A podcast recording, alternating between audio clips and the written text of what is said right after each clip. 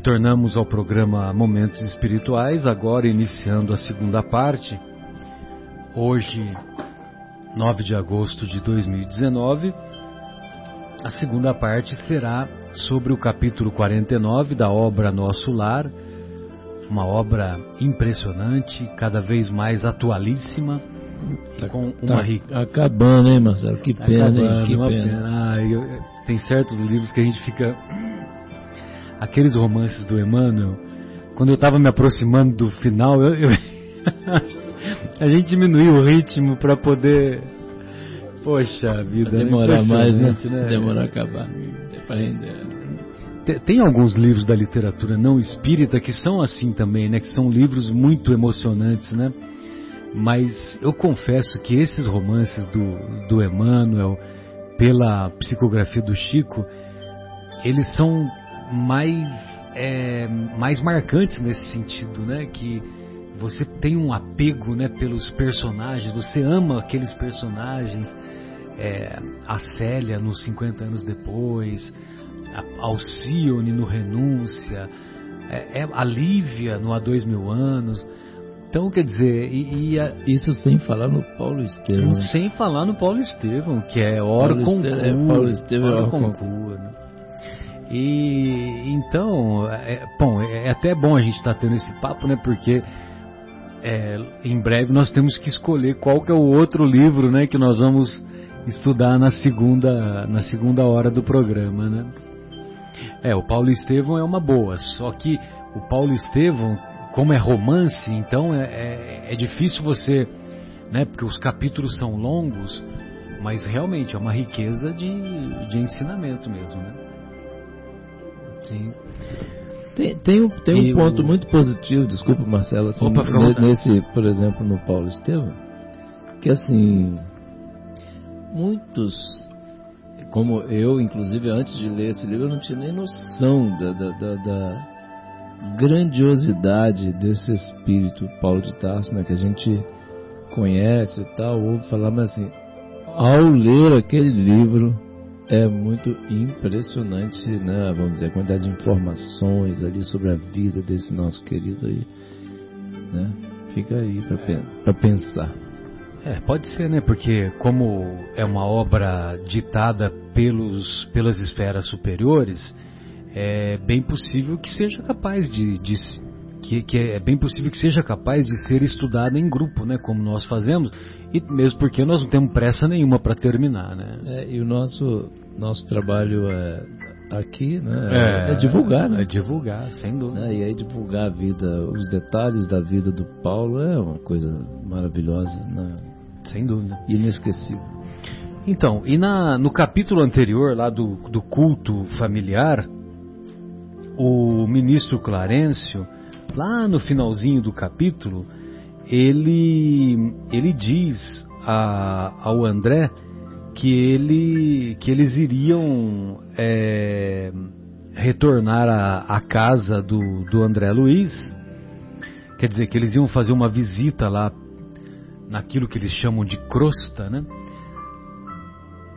que é exatamente o, o mundo material que vivemos. Aqui. Ou seja, o aqui. E, e aí então, evidentemente que ele ficou é, emocionado, né? Ah, aí então eles ele ficou emocionado e ele inicia o capítulo. Poxa vida, hein? Que, justo agora. Ele inicia o capítulo é, justamente dizendo, justamente dizendo é que ele parecia uma criança, né? Então o capítulo o capítulo é o regressando à casa e o André comenta, começa dessa maneira: imitando a criança que se conduz pelos passos dos benfeitores, cheguei à minha cidade com a sensação indescritível do viajante que torna ao berço natal depois de longa ausência. É, eu, eu, tinha, eu tenho uma prima, a Isa, né? Um beijo, Isa, Isa querida. E ela, teve uma época que, muito, que com muita frequência ela, ela ia para São José do Rio Pardo, a minha cidade, ela morava em Santo André, e aí na sexta-feira ela ia para minha casa lá em São José do Rio Pardo e passava o fim de semana. Então quando ela como ela chegava na sexta-feira à noite, que ela tomava o ônibus em São Paulo por volta das sete da noite e chegava lá por volta das onze. E então era uma alegria, né? Que né, ela, ela morou lá em São José, então ela tornava a cidade natal e a gente sempre ficava esperando ela, né?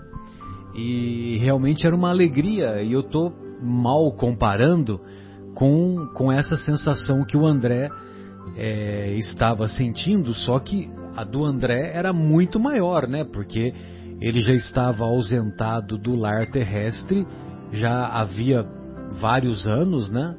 É, vários anos.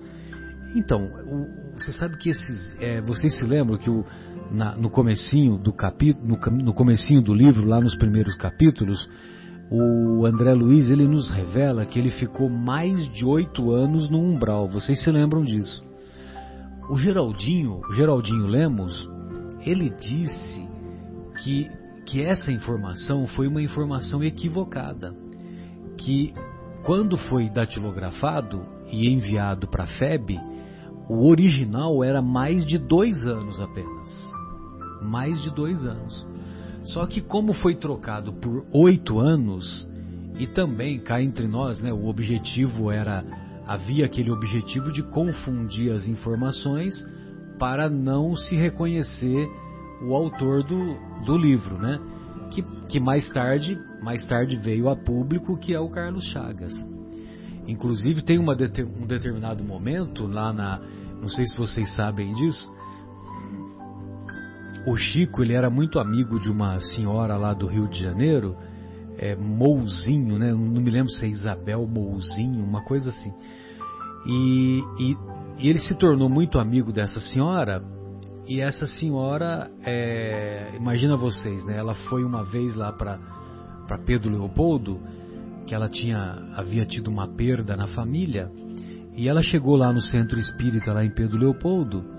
O, o Chico estava sozinho e aí o Chico, a mulher contando, né? Ela ele nunca tinha me visto. Ele olhou para mim e falou: é, Senhora, eu, eu, acho que é Isabel Mouzinho, né? Eu vou falar que é Isabel, pode ser que eu esteja equivocado. Isabel Mouzinho, por favor, pode entrar. Eu estava esperando por você. Olha a mediunidade do Chico. Bem, aí eles ela estava muito depressiva tal e evidentemente que com a presença do Chico e o tratamento espiritual aquela coisa toda ela conseguiu superar aquela adversidade. E eles se tornaram muito amigos ela criou uma ela fundou uma, uma casa espírita é, com atividades assistenciais se não me engano em Petrópolis. E enfim ficaram muito amigos né? E aí ela ela também eu não sei se ela tinha casa no Rio ou familiares no Rio. E o Chico pediu: Você pode é, pedir para algum artista plástico ir até a praia de Botafogo e pintar a estátua de Carlos Chagas? Pintar a estátua de Carlos, porque lá tem uma estátua do Carlos Chagas, né? Aí ela na época ela conhecia algumas pessoas lá e uma dessas pessoas se propôs a fazer, que ela estava fazendo, essa pessoa que se propôs a fazer, estava fazendo é, essa escola de belas artes, né? Na época tinha, aqui em São Paulo também tinha, né?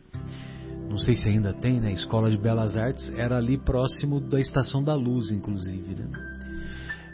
Bom, e aí ela, é, essa pessoa pintou, fez num quadro, né? A estátua e, e ela levou para o Chico. E, e o Chico então revela né, que o Carlos Chagas é o André Luiz. Você entendeu? Então, quer dizer, são as informações que vão. E lógico que no primeiro momento ele não quis identificar por causa do, do caso Humberto de Campos, né, que havia sido processado, etc, etc. Aí, ó, dá para procurar lá vocês podem procurar lá na internet. O nosso querido, o nosso querido João achou aqui a imagem de Carlos Chagas, a estátua de Carlos Chagas lá no, na praia de Botafogo, né? É, a Escola de Bela... Belas Artes ainda existe, existe, lá em São Paulo, capital. Inclusive, minha neta fez... Tá fazendo? Faculdade... Ela não, ela fez inscrição lá, mas aí passou na, no Mackenzie, preferiu. E optou pelo Mackenzie. Perfeito. E... Então, e aí, esse, esse período que ele ficou lá no umbral, então, na verdade, seria mais de dois anos só que como, como a primeira edição ficou errada, né, com oito anos, então eles acharam melhor manter. Né, acharam melhor manter e ficou por isso mesmo, que o objetivo, voltamos a dizer, era embaralhar as informações para que as informações não é, fossem suficientes para identificar o, o autor. Muito bem. Imitando a criança que se conduz pelos passos dos benfeitores, cheguei à minha cidade com a sensação indescritível do viajante que torna, que volta ao berço natal depois de longa ausência. Sim, a paisagem não se modificara de maneira sensível. As velhas árvores do bairro, o mar, o mesmo céu, o mesmo perfume errante embriagado de alegria, não mais notei a expressão fisionômica da senhora Laura, que denunciava extrema preocupação. E despedi-me da pequena caravana que seguiria adiante.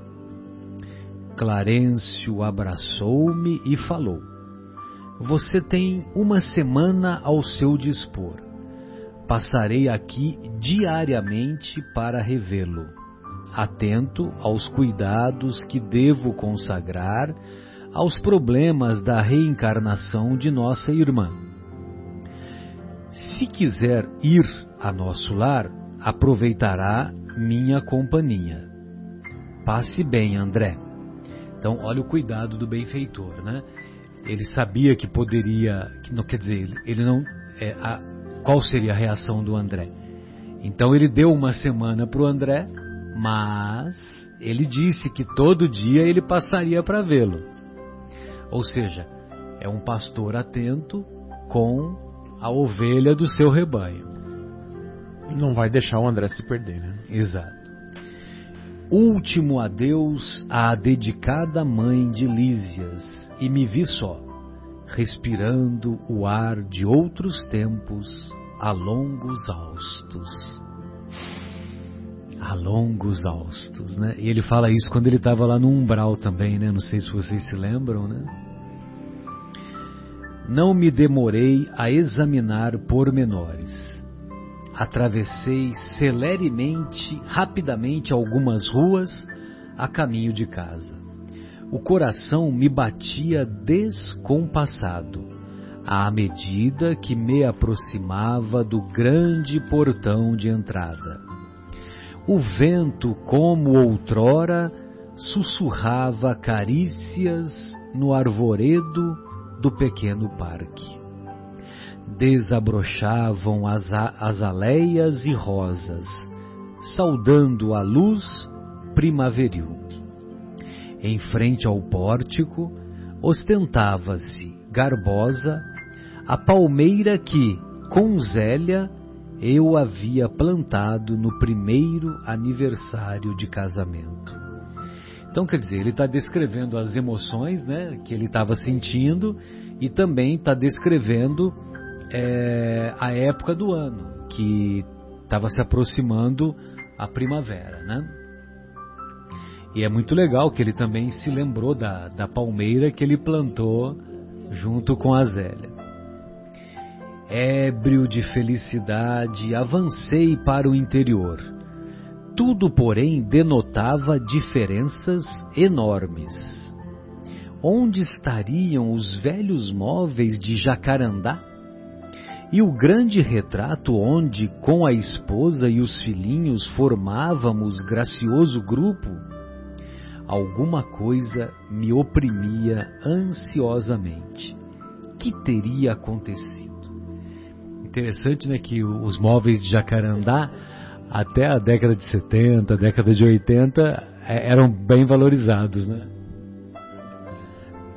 É, e, e, hoje nem sei o que é que está na moda, né? Mogno, sei lá. Mogno, o, que o pessoal va valoriza é Mogno, né? Eu lembro que na época da minha, da minha infância, adolescência também, cerejeira estava em, em, em moda, né? Móveis e cerejeira. Eu lembro que minha mãe colocou móveis e cerejeira em casa.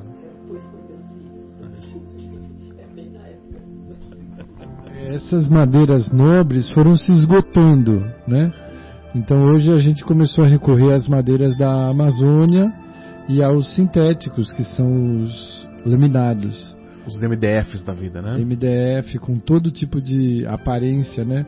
Nós temos a, as uh, fórmicas que substituem com, muito, com aparência impecável e ainda tem a praticidade de se manterem mais mais duradouras, duráveis, é, né? mais duráveis. É verdade. O duro é que quando fala fórmica, né, dá uma má impressão, né? Ai, meu Deus. Muito bem. Ébrio de felicidade, alguma coisa me oprimia ansiosamente. Que teria acontecido? Bom, então ele continua descrevendo as suas sensações e ele diz que que lá no interior do, do da sua moradia o aspecto estava diferente. Isso já era um preparo, né, para aquilo que ele iria encontrar. Comecei a cambalear de emoção. Dirigi-me à sala de jantar, onde vi a filhinha mais nova transformada em jovem casadora. Aí, Fátima, jovem casadora. Então, jovem casadora é uma, uma expressão. É uma expressão que era muito comum lá no, nos anos 30, anos 40. Muito usado. Sim. É, ainda nos 50, ainda, ainda se ouvia é, falar. É, se estendeu bastante é, tempo. A vovó ainda falava isso. É, por exemplo, lá, lá no, na, na, minha cidade, São José do Rio Pardo, é, eu me lembro que na, a, até o final dos anos 70, mesmo começo dos anos 80, né, Fátima, a, as moças que não se casavam com 18, 20 anos, elas. Né, o pessoal dizia que ia ficar pra titia, né? É verdade. Entendeu? E lógico, né, que eram outros tempos, né? A, as moças elas eram preparadas, né? Elas pra aprendiam casar. a cozinhar, aprendiam a, bordar, a cozer, a bordar, né? É então, quer dizer, havia esse direcionamento aquelas mais rebeldes iam para o magistério, né? Iam para o magistério e tornavam-se professoras, não é isso? É verdade. Aquelas que não gostavam muito dos afazeres domésticos, né? A minha irmã mais velha fez magistério. Pois é, então. Ela fez magistério. Fez magistério. E eu acho maravilhoso, diga-se de passagem, né? É, mas então ele está tá reconhecendo que a filha se transformou em jovem casadora é, esperando o príncipe, né? Vamos dizer assim. E quase no mesmo instante vi Zélia, que saía do quarto, acompanhando um cavalheiro que me pareceu médico à primeira vista. Gritei minha alegria com toda a força dos pulmões, mas as palavras pareciam reboar, reboar pela casa sem atingir os ouvidos dos circunstantes. Olha que desespero que deve ser, né? Que, que é reboar? Ecoar fortemente. Ecoar fortemente. Então quer dizer, ele gritou, né, na, na, no, como é que se diz, na, na frequência que ele estava. Só que evidentemente que a frequência espiritual não é a mesma frequência da matéria. E evidentemente que se se as pessoas não tem evidência ou não tem audiência, não vão, não, não terão a manifestação da presença do Espírito. E é, até uma brincadeira que a, gente, a dona Marta fazia, né, minha querida dona Marta, lá em São Paulo, ela falava assim: se você começar a falar, falar e ninguém te ouvir, corre para um centro espírita porque você morreu. quando é você, e quando você acordar de manhã e for colocar o chinelinho e o pé não. O pé, o pé passar direto. o pé passar direto também. Também é outra dica, né?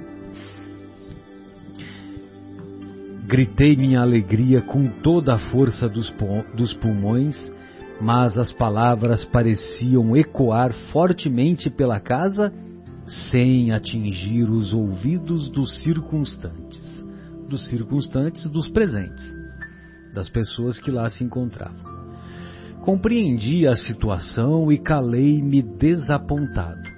Bom, aí ele compreendeu que ele, ele era espírito, ele estava numa outra frequência, numa outra dimensão, e essa frequência, lógico que não poderia, ele não poderia ser reconhecido.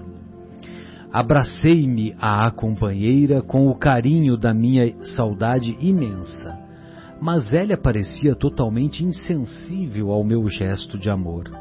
Muito atenta, muito atenta, perguntou, pois não.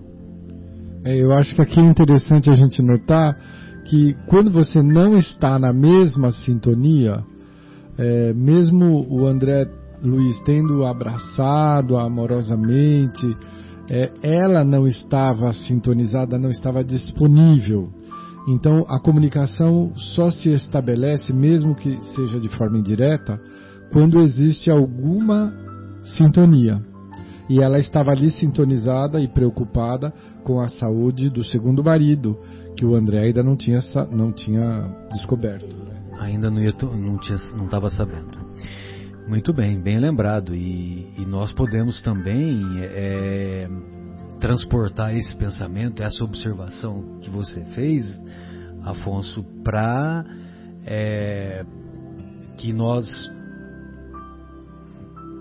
muitas vezes os nossos benfeitores, o nosso anjo da guarda, o nosso anjo da guarda, anjo da guarda é uma lei divina.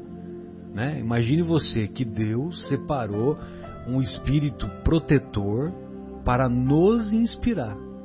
Né? E nós, muitas vezes, para não dizer 99,999% das vezes, com ele não nos sintonizamos. Não é verdade?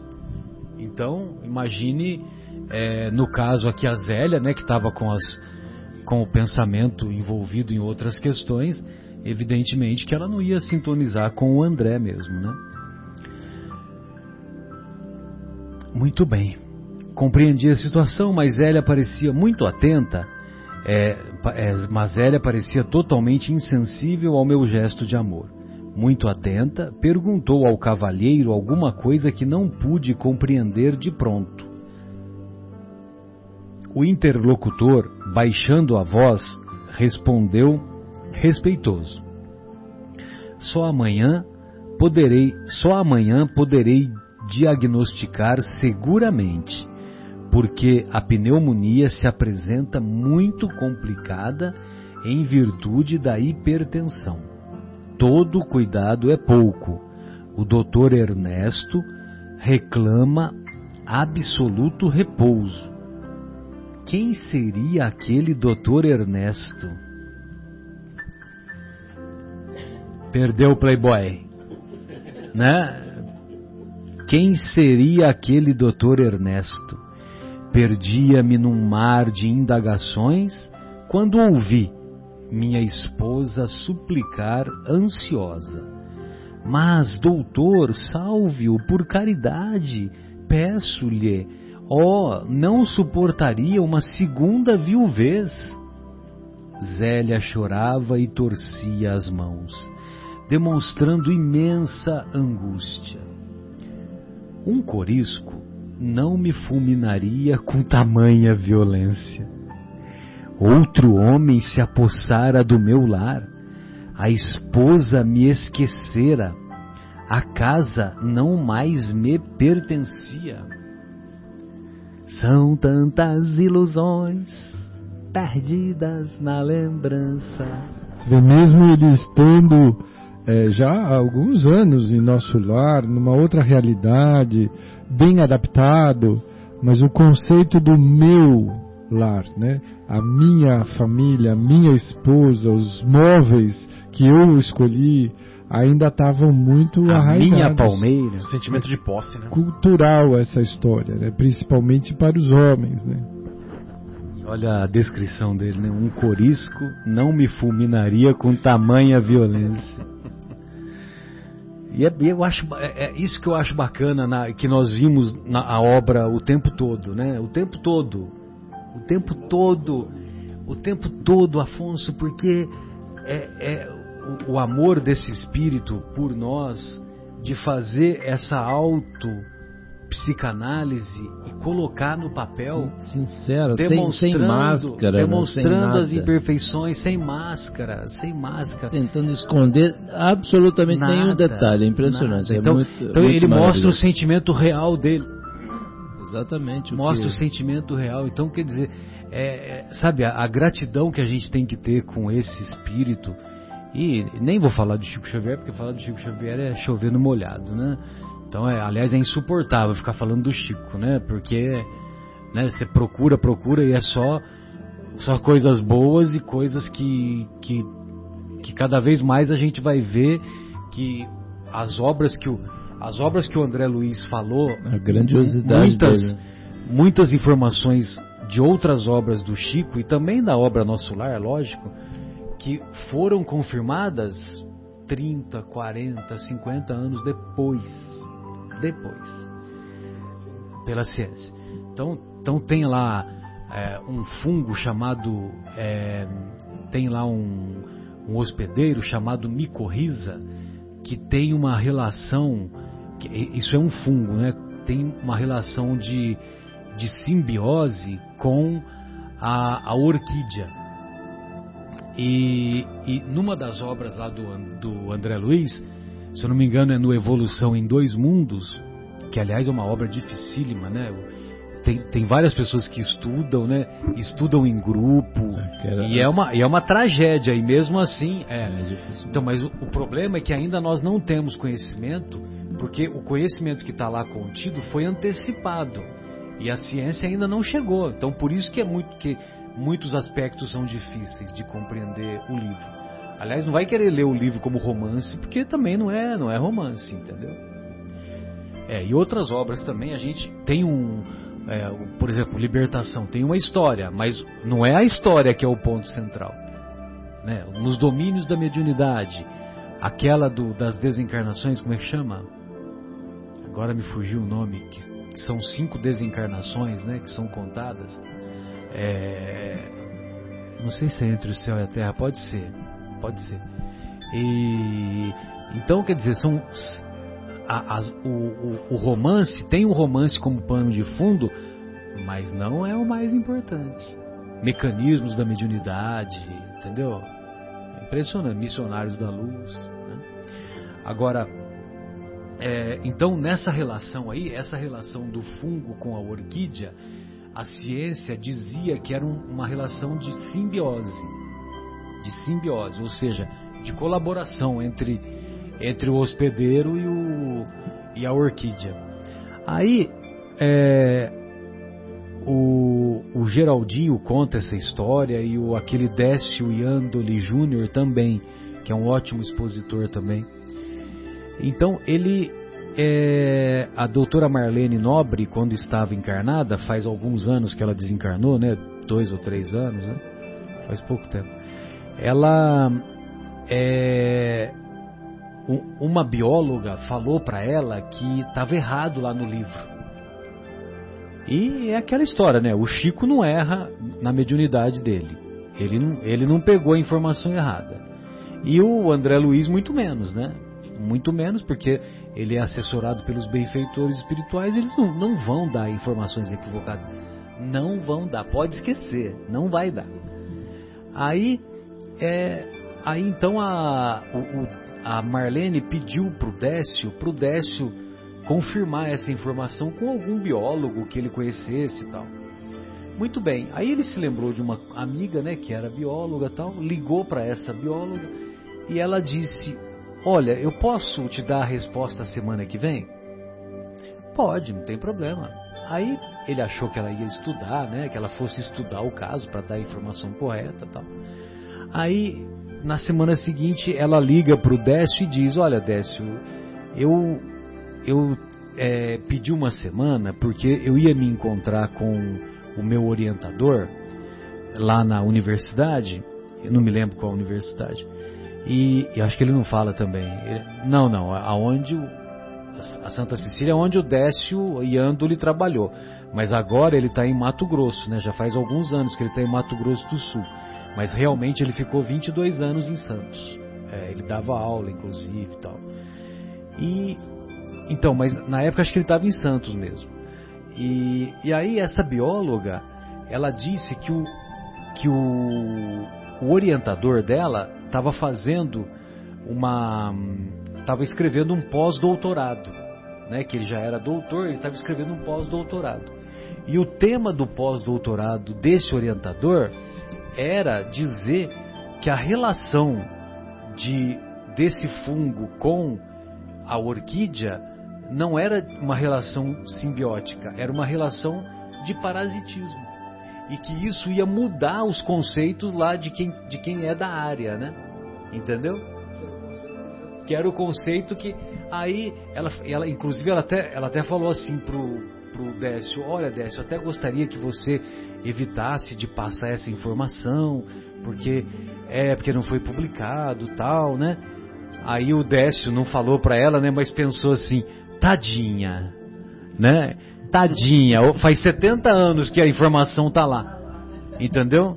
Tá lá no, no na, na obra Chegou primeiro em, em Pedro Leopoldo. Lá em Pedro Leopoldo ou em Uberaba, eu não sei onde foi. Mas tem quase 70 anos essa informação. Então você imagina, né? A, a, as informações que são contidas. Né? Muito bem. É, bom, depois dessa, desse choque que ele teve, ele continua. A esposa me esquecera, a casa não mais me pertencia. Valia a pena de ter esperado tanto para colher semelhantes desilusões? Então agora nós entendemos por que ele ficou tanto tempo esperando. É, quer dizer, por que, que, não, é, por que, que os benfeitores espirituais, não só o Clarencio, o Tobias, a Narcisa, por que, que eles não faziam comentários sobre, sobre o que estava rolando? Porque eles, eles sabiam também. Você acha que a Narcisa não sabia? A dona Laura, sabiam né, o, que, o que já tinha rolado. Né? Os benfeitores espirituais, eles sabem o que o que está rolando. Né? Então, por exemplo, você, a, a, gente recebe lá os nossos irmãos que procuram a casa espírita. É, não só no atendimento fraterno, no, no trabalho lá das quintas-feiras tal, fala, olha, coloca o meu nome lá na, na reunião mediúnica, né? e que as coisas não estão bem lá em casa, né? Aí o, você manda lá pro, pro colegiado, né? Às vezes o caso vai para o colegiado e os benfeitores espirituais eles sabem tudo que está rolando, inclusive, inclusive da própria pessoa que pediu para para que que houvesse essa intercessão, que essa pessoa também pisa na bola. Só que os benfeitores agem, agem com discrição e com amor. E eles não dão informação nenhuma que vai comprometer, né? evidentemente. Poderiam dar, mas não dão.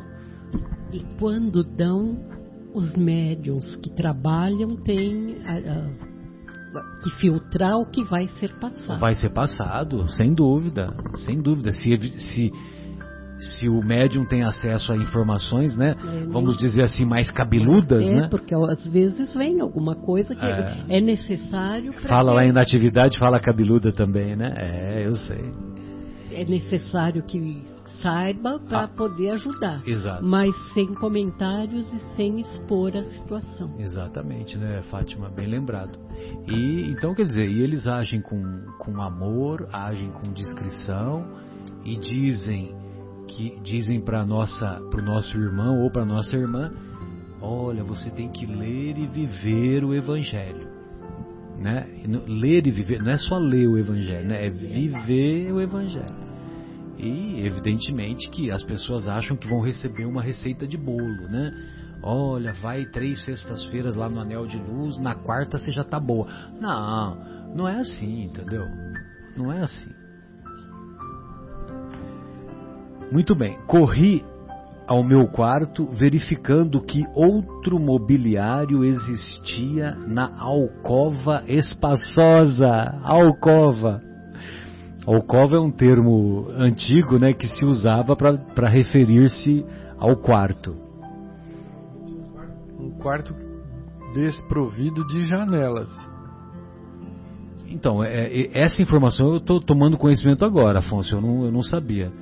Eu não sabia. Eu, eu tinha a impressão que era um quarto, não necessariamente com banheiro, né? Como nós temos o conceito hoje de ter banheiro no quarto, né? Você tem essa informação? Vamos ver se o.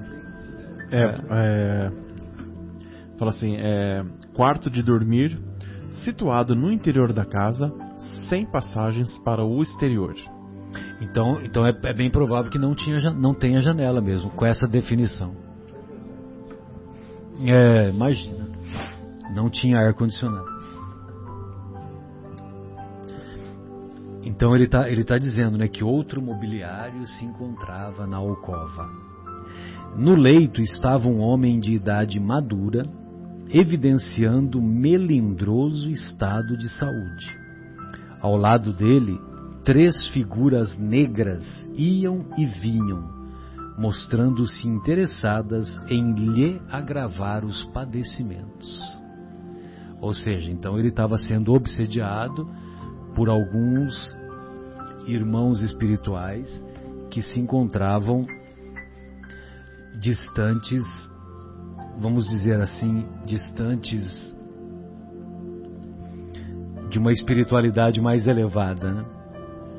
Como? A lei de amor distantes da lei de amor. Muito bem. De pronto tive ímpetos de odiar o intruso com todas as forças.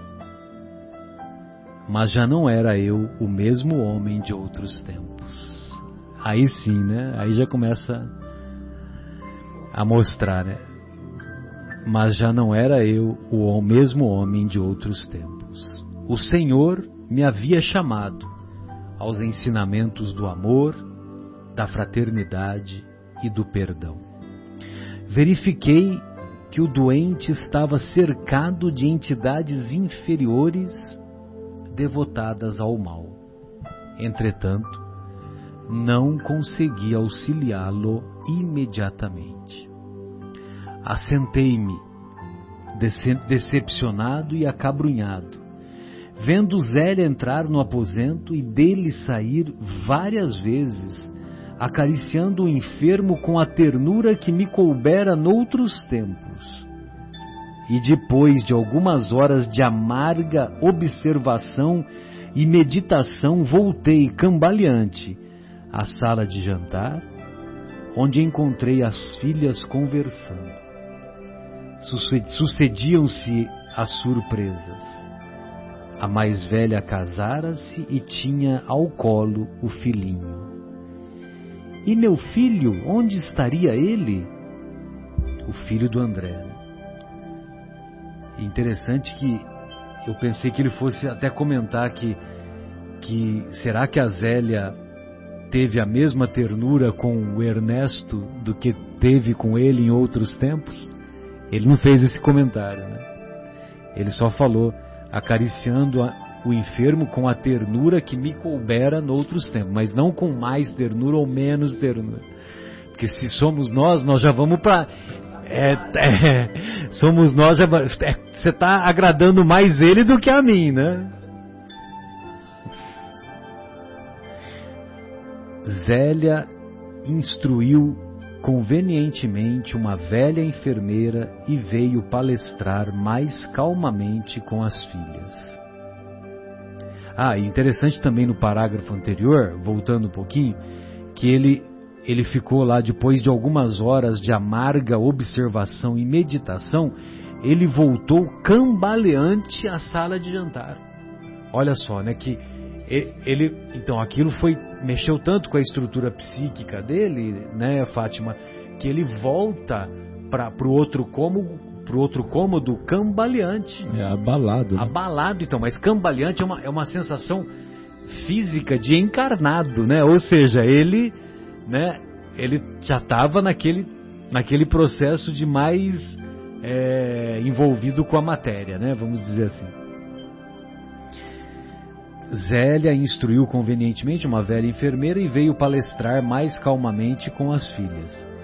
Vim vê-los, mamãe, exclamou a primogênita, não só para colher notícias do Dr. Ernesto, como também porque, hoje, singulares saudades do papai me atormentam o coração. Desde cedo não sei por que penso tanto nele. Olha só os benfeitores espirituais, né? A proximidade naqueles que têm alguma sintonia, porque fica clara a ligação de afeto que essa filha mais velha possuía com o André, é, faz disparar esse tipo de situação. Quantas vezes nós mesmos nos flagramos de manhã, ao início do dia, com algum ente querido que já partiu na memória e a gente se encontra emotivo, né? para qualquer situação de referência daquela pessoa, a gente fica mais sensível. Isso demonstra a proximidade ou a, a visita desses seres que se deslocam dos seus afazeres e estão próximos, né? E a gente registra. Sem dúvida. Desde cedo não sei por que penso tanto nele. É uma coisa que não sei bem definir não terminou. Lágrimas abundantes borbotavam-lhe dos olhos. Zélia, com imensa surpresa para mim, dirigiu-se à filha autoritariamente. Ora essa, e aí? Que é borbotar. borbotar. Jorrar. Então lágrimas jorravam-lhe dos olhos. Ora essa era o que nos faltava. Aflitíssima como estou, tolerar as suas perturbações. Que passadismo é esse, minha filha? Já proibi a vocês terminantemente qualquer alusão, qualquer referência nesta casa a seu pai. Não sabe que isso desgosta o Ernesto? Já vendi tudo quanto nos recordava aqui o passado morto. Modifiquei o aspecto das próprias paredes e você não me pode ajudar nisso? A filha mais jovem interveio acrescentando: desde que a pobre mana começou a se interessar pelo maldito espiritismo, vive com essas tolices na cachola. Onde já se viu tal disparate? Essa história dos mortos voltarem é o cúmulo dos absurdos. A outra, embora continuasse chorando, falou com dificuldade. Não estou traduzindo convicções religiosas. Então é crime sentir saudades de papai? Vocês também não amam, não têm sentimento? Se papai estivesse conosco, seu único filho varão, não andaria, mamãe, a praticar por aí tantas loucuras? Ora, ora, tornou Zélia nervosa e enfadada, cada qual tem a sorte que Deus lhe dá. Não se esqueça de que André está morto não me venha com lamúrias e lágrimas pelo passado irremediável. Aproximei-me da filha chorosa e estanquei-lhe o pranto, murmurando palavras de encorajamento e consolação que ela não registrou auditiva, mas subjetivamente sob a feição de pensamentos confortadores. Afinal, via-me em face de singular conjuntura Compreendia agora o motivo pelo qual meus verdadeiros amigos haviam adiado tanto o meu retorno ao lar terreno. Angústias e decepções sucediam-me de tropel. Minha casa pareceu-me então um patrimônio que os ladrões e os vermes haviam transformado. Nem haveres, nem títulos, nem afetos. Somente uma filha ali estava de sentinela ao meu velho e sincero amor. Nem os longos anos de sofrimento nos primeiros dias de além-túmulo me haviam proporcionado lágrimas tão amargas. Chegou a noite e voltou o dia, encontrando-me na mesma situação de perplexidade a ouvir conceitos e a surpreender atitudes que nunca poderia ter suspeitado. À tardinha, Clarencio passou oferecendo-me o cordial da sua palavra amiga e reta. Percebendo meu abatimento, disse solícito: Compreendo suas mágoas e rejubilo-me pela ótima oportunidade deste testemunho. Não tenho diretrizes novas. Qualquer conselho de minha parte, portanto, seria intempestivo. Apenas, meu caro, não posso esquecer que aquela recomendação de Jesus, para que amemos a Deus sobre todas as coisas e ao próximo como a nós mesmos, opera sempre quando seguida verdadeiros milagres de felicidade e compreensão em nossos caminhos. Isso eu gostaria de destacar, chama-se elegância espiritual. Sensacional. A pessoa não expõe o outro, não age com discrição. Com discrição, não chega aos detalhes, não comenta o fato que sabe que é um, é um fato delicado, difícil. É uma aflição. É uma aflição para o outro, mas ele busca conceitos genéricos, diz que se alegra com a oportunidade de testemunho e remete o, o André ao a Deus acima de tudo e ao próximo como ao está amor. tudo dito ali. Ele estava prestando solidariedade. Nós ainda precisamos aprender a nos comportar diante do desequilíbrio ou da dificuldade das pessoas que convivem conosco, né? Vamos aprender com esse benfeitor. Agradeci, sensibilizado e pedi que me não desamparasse com o necessário auxílio. Clarencio sorriu e despediu-se. Então, em face da realidade, absolutamente só no testemunho, comecei a ponderar o alcance da recomendação e refleti com mais serenidade. Afinal de contas, por que condenar o procedimento de Zélia? E se fosse eu o viúvo na terra, teria acaso suportado a prolongada solidão? Não teria recorrido a mil pretextos para justificar novo consórcio? E o pobre enfermo, como e por que odiá-lo? Não era também meu irmão na casa de nosso pai? Não estaria o lar talvez em piores condições se Zélia não lhe houvesse aceitado a aliança afetiva? Preciso era, pois, lutar, lutar contra o egoísmo feroz. Jesus conduzira-me a outras fontes. Não podia proceder como homem da terra. Minha família não era apenas uma esposa e três filhos na terra era assim, constituída de centenas de enfermos nas câmaras de retificação e estendia-se agora à comunidade universal. Dominado de novos pensamentos, senti que a linfa do verdadeiro amor começava a brotar das feridas benéficas que a realidade me abrira no coração. É, eu gostaria de destacar aqui a, a, situação do André, que é muito didática para a gente. Né? É, ele, ele mesmo reconhece que ele está só no testemunho. Há situações em que nós podemos nos amparar com a proximidade de pessoas que admiramos, que são pessoas de equilíbrio, donas de um, um bom senso e que nutrem carinho e respeito por nós. Mas, em verdade, nós precisamos uh, reconhecer que há situações em que é a nossa reflexão interior, profunda, solitária, embora amparada pela espiritualidade, que é, é, se faz necessário. E aí ele demonstra a metamorfose da sombra em luz, do homem velho em novo. Há, há uma palestra muito bonita do Divaldo que eu tive a oportunidade de ouvir, cujo título é Quem conhece Jesus nunca mais é o mesmo. Ele diz isso.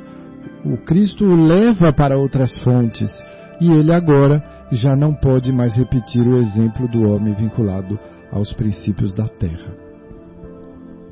Exatamente. Sensacional, né? Essa com essa visão espiritual, ele fez todas essas perguntas para si próprio. Por que condenar a Zélia?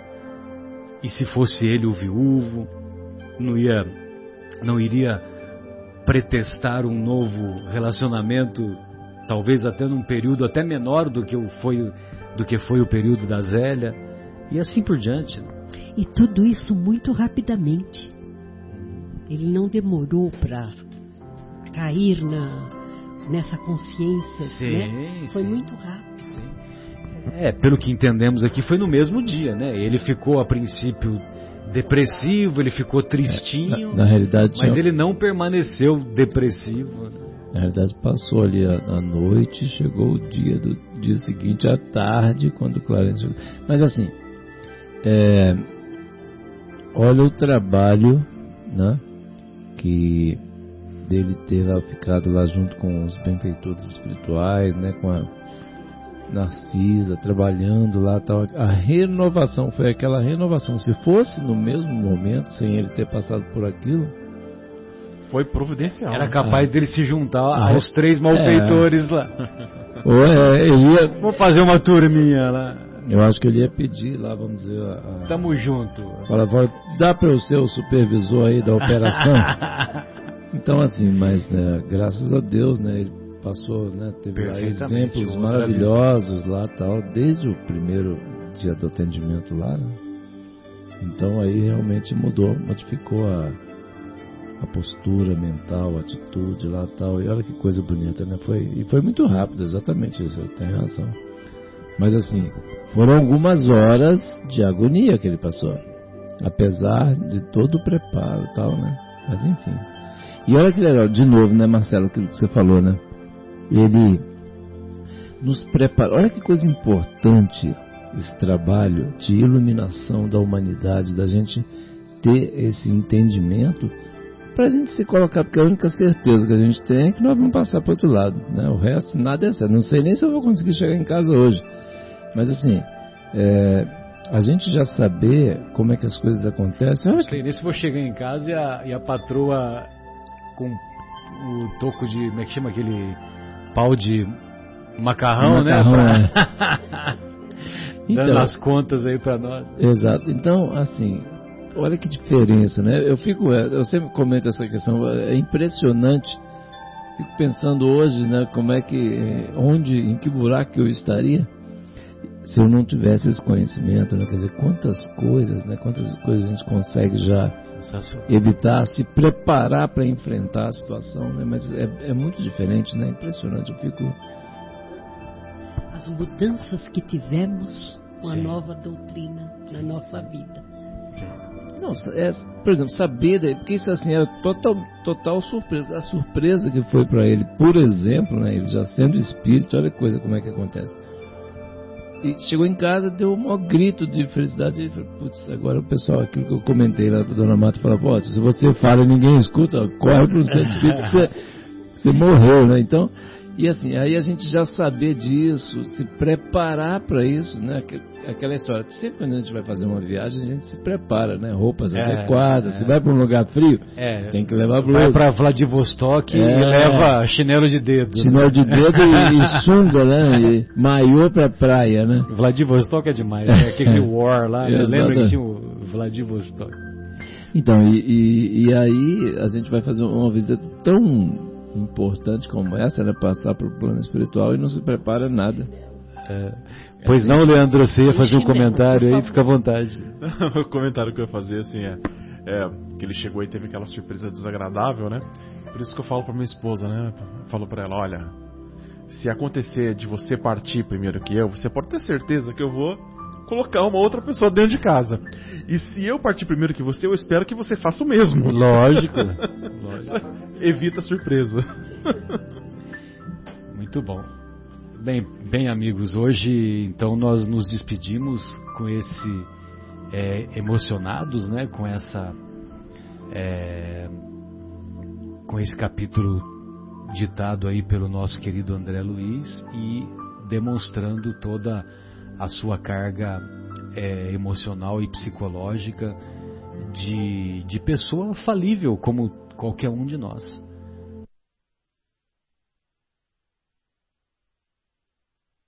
Sendo apoiado pelos ensinamentos evangélicos, ele não titubeou e assumiu a postura correta. Né? Um grande abraço a todos, um abraço Fauzi, um abraço Fefe, um abraço Luciana. Tô chegando, hein? Um beijão. Um beijo carinhoso a todos e até a próxima.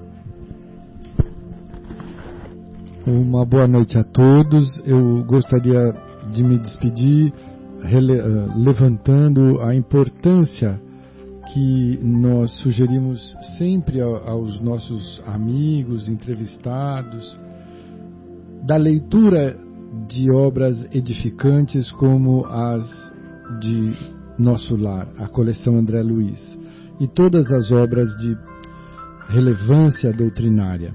Nós, como seres humanos, acompanhamos as histórias que são trazidas, porque são trazidas com toda a brilho da, das situações reais, não são obras de ficção, e acompanhamos e nos projetamos nela. Né? Nos capítulos finais dessa obra de Nosso Lar, nós nos flagramos torcendo pelo André Luiz, pela transformação, pelo, pelas conquistas, e isso é muito bom. Então, habituemos-nos a termos sempre uma obra em leitura, na nossa cabeceira, porque isso vai nos auxiliar na condução do, do nosso processo mental, eh, vibratório e na aproximação dos nossos benfeitores que vão utilizar esses exemplos para alavancar-nos moral e espiritualmente. Muita paz a todos. Muito bom. Boa noite, queridos ouvintes. Foi um prazer estar aqui com vocês. E também aconselho uma leitura diária de um pedacinho, de um trecho do Evangelho. Ele não é um livro para se ler inteiro, é um livro para se estudar todos os dias. Boa noite a todos. Boa noite, amigos. Queria, antes de mais nada, agradecer a Deus a bendita, bendita oportunidade de estar aqui né, com esses amigos queridos e também mandar um, um beijo enorme aí para todos os ouvintes e que Deus nos abençoe a todos. Lele, um grande abraço a todos, uh, agradecendo também a, a, presença de todos que estão aqui conosco hoje. Um abraço para o Guilherme, que não veio hoje, o nosso Mr. Bean. Né? Mr. Bean, é. Mr. Bean, essa foi ótima, Guilherme. Um abraço para o Marcão, que também não pôde vir hoje, mas salvou a lavoura. Obrigado, Marcão. Um abraço para o Fabinho, para o Bruno Eustáquio, que eu tenho certeza que eles estão nos ouvindo ou irão nos ouvir. E um, um grande abraço a todos os papais né, aqui no Brasil. Nesse domingo é Dia dos Pais. Um abraço a todos aqueles que são papais. Um grande abraço àqueles que estão separados dos seus pais, que já têm os papais desencarnados ou os papais que estão bastante longe.